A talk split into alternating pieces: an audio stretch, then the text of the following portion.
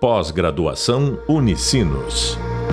Performance em investimentos e finanças. Olá, seja bem-vindo a mais um podcast do nosso curso de Estrutura de Capital, Instrumentos de Financiamento das Operações para o Crescimento das Empresas. Sou o professor Cassiano e no podcast de hoje vamos discutir sobre os principais aspectos na tomada de recursos. Conforme já vimos anteriormente, todo e qualquer crescimento de uma empresa necessitará de uma fonte de financiamento. Essas fontes podem ser de origem de capital próprio, através de emissões de novas ações, aporte de sócios e o próprio financiamento interno com lucros sendo retidos, ou de capital de terceiros. Vimos também no módulo anterior que a tomada de recursos de terceiros, dívida, pode trazer benefícios para a empresa. Tratando-se de uma empresa que tributa pelo lucro real, os juros envolvidos nas operações podem contribuir em uma redução da base de cálculo na apuração do imposto de renda PJ. No nosso podcast de hoje, vamos apresentar a dinâmica das negociações com os bancos. A minha experiência no mercado financeiro como gerente de empresas e agora como empreendedor me ajudaram a entender algumas coisas muito importantes nesse processo de captação de recursos. Vamos começar com os seguintes pontos. O banco é um negócio onde o seu produto é dinheiro. O objetivo principal do banco é vender e emprestar dinheiro, e no futuro recebê-lo de volta com um pouco a mais que podemos chamar de juros. Os bancos possuem serviços e produtos de muita importância no mercado, mas todos sabemos que o seu DNA é a concessão de crédito. Diante dessa afirmação, é natural que o banco pense o seguinte: tenho que emprestar para quem tem capacidade de pagamento, onde eu consiga uma boa garantia, receba o mais rápido possível e dessa forma atender possíveis estratégias de posicionamento comercial do banco. O quanto antes entendermos essa dinâmica e sermos frios e profissionais nas negociações, melhores resultados vamos obter quando for necessário captar recursos. Em muitos cursos que são ofertados por aí, são expostas sempre as mesmas linhas de crédito que estão lá nos livros. Mas me deixem fazer uma pergunta para vocês.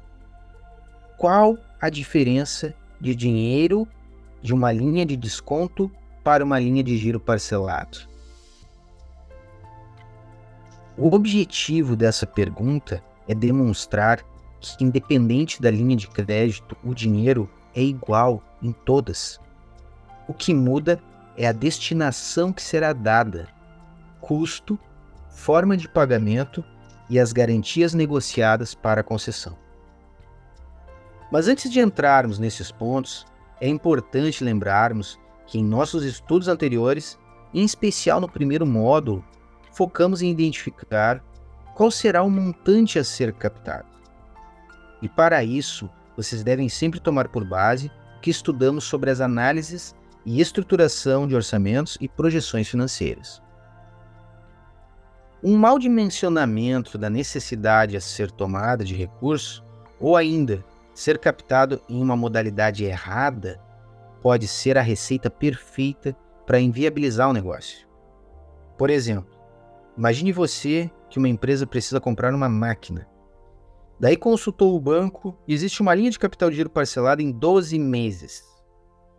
E por uma questão de agilidade, facilidade, acabou tomando essa linha.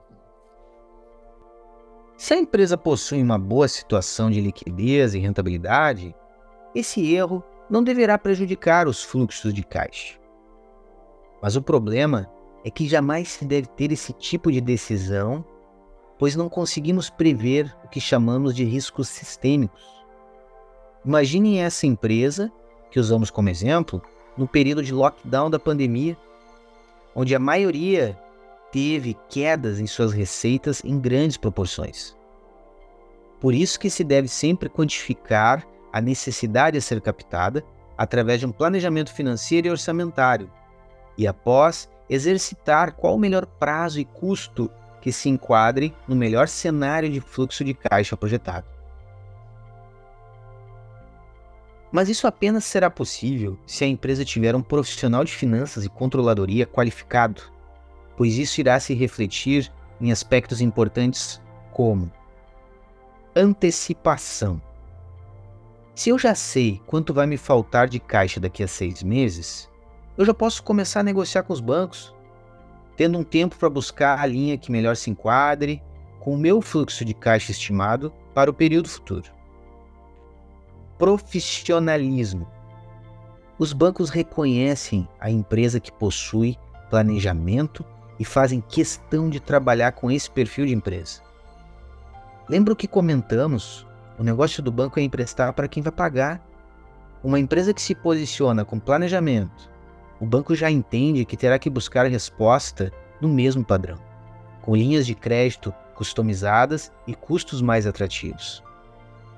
Agora, se do outro lado tem um profissional que vai ligar para o banco e falar: preciso de dinheiro para a próxima semana, desculpa, o banco irá ofertar o que tem de mais rápido para atender a demanda da empresa e, na maioria das vezes, são linhas com taxas altas e curto prazo para pagar.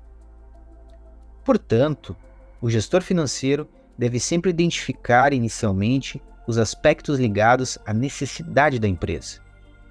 Pode ser uma necessidade temporária de caixa ou uma necessidade de recursos de longo prazo, inclusive sendo necessário carências para garantir o fluxo de caixa da empresa. E somente identificando isso com antecedência que será possível garantir a missão do gestor financeiro, que é buscar a melhor fonte de recurso para a correta aplicação, garantindo a criação de valor para a empresa e seus acionistas. Bem, vamos dar um passo adiante. Digamos que já sabemos quanto vamos precisar e agora precisamos entender alguns aspectos que podem nos ajudar nas negociações. Vamos falar dos diferentes tipos de funding disponíveis no mercado. Para falar sobre isso, é melhor dividirmos em linhas de curto prazo e linhas de longo prazo. Quando estamos falando de necessidades voltadas a desencaixes financeiros, demandas que geralmente são sazonais, como por exemplo, períodos de alta estocagem no exercício ou um prazo maior de pagamento para os clientes. Nesses casos, geralmente os bancos trabalham com funding próprio, e as linhas de crédito mais ofertadas e utilizadas são descontos de recebíveis, contas garantidas e capital de giro também. Empresas exportadoras possuem duas modalidades muito populares. Em nosso e-book, onde listamos alguns tipos de linhas de crédito, falamos sobre elas, o ACC e o ACE, que de uma forma simples podemos entender como uma antecipação de recebíveis em moeda estrangeira. As empresas que trabalham com exportações podem buscar alguns recursos com funding BNDES, pois o governo tem interesse no fomento das exportações. Alguns exemplos são o PROEX, que é o Programa de Financiamento das Exportações, e o BNDES Exim pré-embarque. Já as empresas importadoras podem utilizar uma linha chamada FINIMP, que é o financiamento de importação. Trata-se de uma linha em moeda estrangeira onde não tem a incidência do IOF. O banco vai captar os recursos no exterior e pagar diretamente o fornecedor. A empresa tomadora dos recursos, aqui no Brasil, fica com uma dívida então em moeda estrangeira, como por exemplo o dólar. Aqui vale destacar que se a empresa é apenas importadora, ela ficará exposta a um risco de variação cambial, considerando a data da tomada dos recursos até o seu vencimento. Muitos bancos condicionam para empresas que não possuem o que chamamos de hedge natural, ou seja, empresa que apresenta dívidas em dólar e recebíveis em dólar, a realizar um hedge através de instrumentos de derivativos para assim não ter risco no momento do pagamento de o dólar ter subido demais. O problema é que em cenários de altas de taxas de juros, dependendo do prazo da operação de FINIMP, o custo do derivativo inviabiliza a operação. Nestes casos, uma alternativa seria avaliar a tomada de um FINIMP sem RED, com o maior prazo possível de pagamento e acompanhar a variação cambial. No momento em que o RED ficar dentro de uma banda que compense a contratação, efetivar a compra de dólares futuros para a liquidação, então, da operação no seu vencimento. É lógico que estamos falando de uma operação que envolve riscos, mas, se bem conduzida, pode gerar uma grande vantagem competitiva para a empresa. Uma alternativa que os bancos disponibilizam são linhas em moedas estrangeiras para empresas que não possuem em sua operação nada de comércio exterior. Ou seja, empresas que não importam e não exportam, podendo tomar recursos em moeda estrangeira. É claro que é uma modalidade que os bancos costumam ofertar para segmentos de empresas com faturamentos maiores e consideram se os gestores possuem conhecimento para contratarem esse perfil de linha de crédito. Essa modalidade é como se fosse um capital de giro, ou até mesmo podemos comparar ao Finimp. A diferença é que você não vai precisar apresentar documentos relacionados a negociações no exterior. O banco vai captar o recurso lá fora, chegando os recursos no Brasil, será realizado um câmbio, transformando os recursos externos em moeda local, credita a conta da empresa e, deste momento em diante, a empresa contabilmente tem um dólar de referência para a tomada deste recurso. No vencimento, tudo que estiver acima será variação cambial passiva e deverá ser considerada como um custo adicional.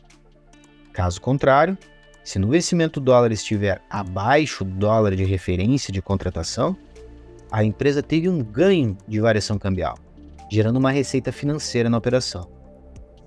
Mas esse tipo de operação, em sua grande maioria, os bancos exigem a contratação de hedge, evitando uma possível especulação e, logicamente, um possível risco de default.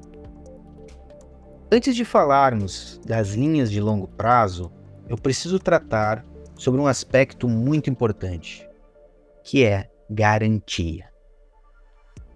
Lembrem-se do que falamos antes. O banco sempre vai querer se precaver. Isso não é nenhum demérito e é a natureza do negócio do banco. Se puderem emprestar e ainda estarem 100% ou mais cobertos de garantia, ótimo para eles. Mas um bom profissional de finanças sempre vai buscar negociar a melhor garantia.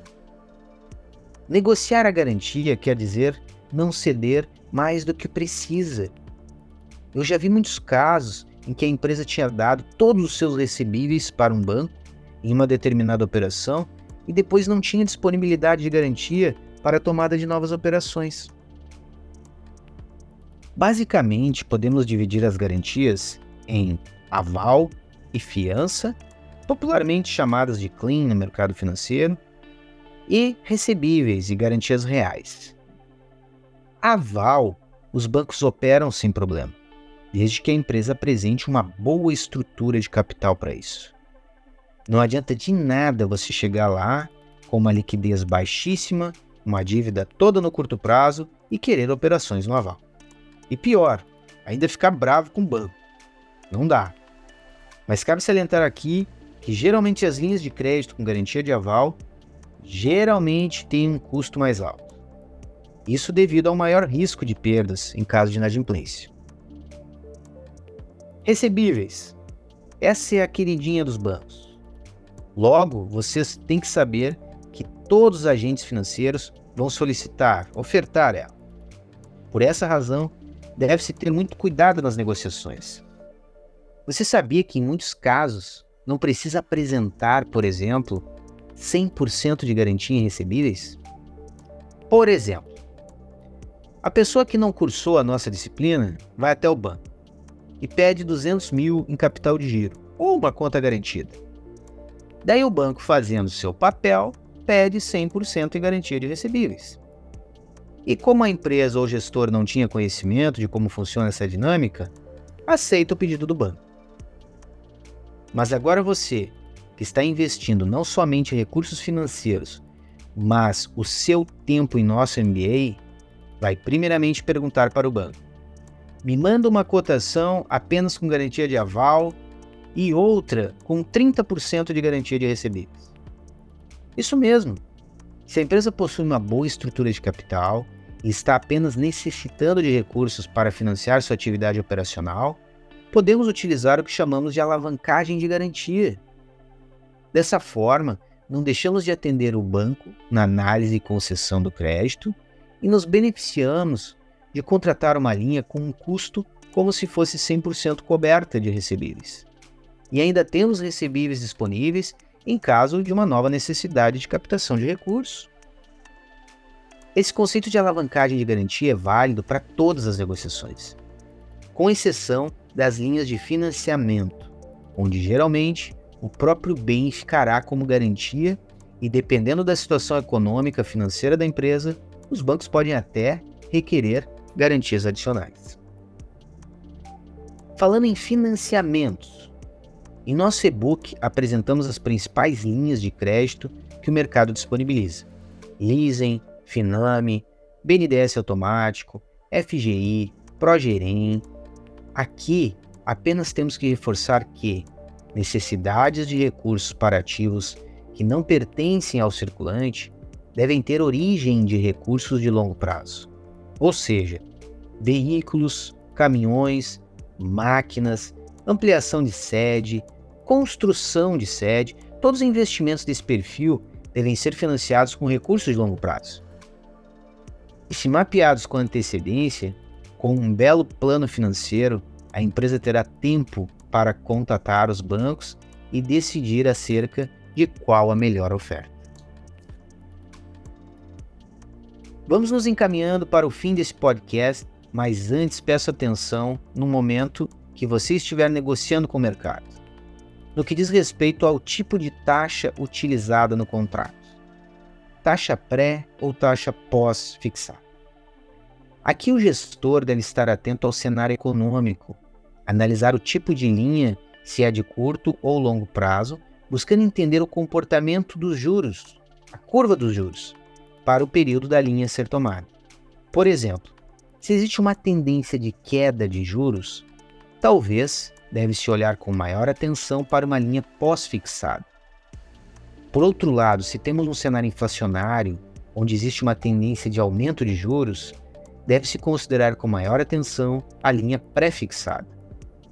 E acredite, talvez o banco não vai explicar isso para você.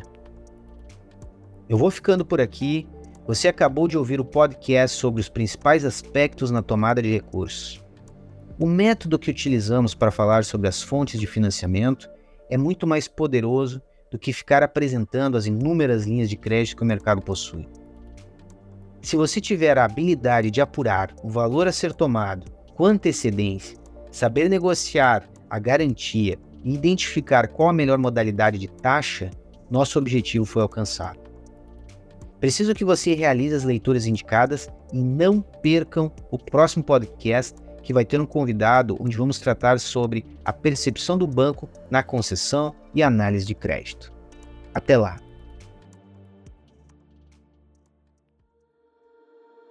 Pós-graduação Unicinos. Performance em investimentos e finanças.